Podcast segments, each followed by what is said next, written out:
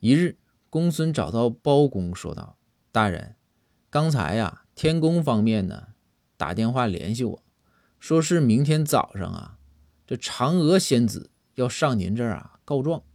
我猜哈，应该是跟猪八戒有关系。”包公一听，非常高兴，说道：“好啊，很好。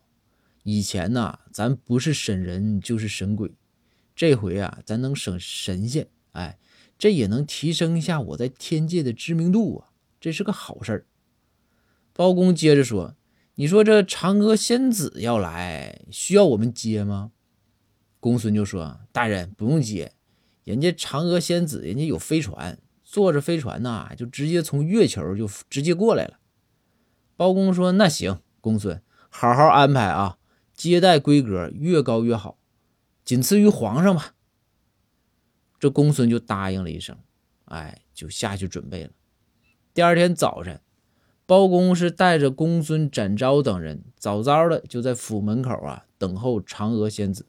这时间一到，就见天空中一架大型飞船缓缓降落呀。落地之后，舱门开启，嫦娥就出现在舱门口。这嫦娥仙子一迈步，便直接跪在了地上。这包公一见呢，心想。这仙子肯定是太冤了，赶紧上前搀扶啊，就说：“仙子何须行此大礼呀？有事儿你就说话，哥给你办。”嫦娥白了包公一眼，说道：“滚一边去！我忘了地球重力比月球大了。”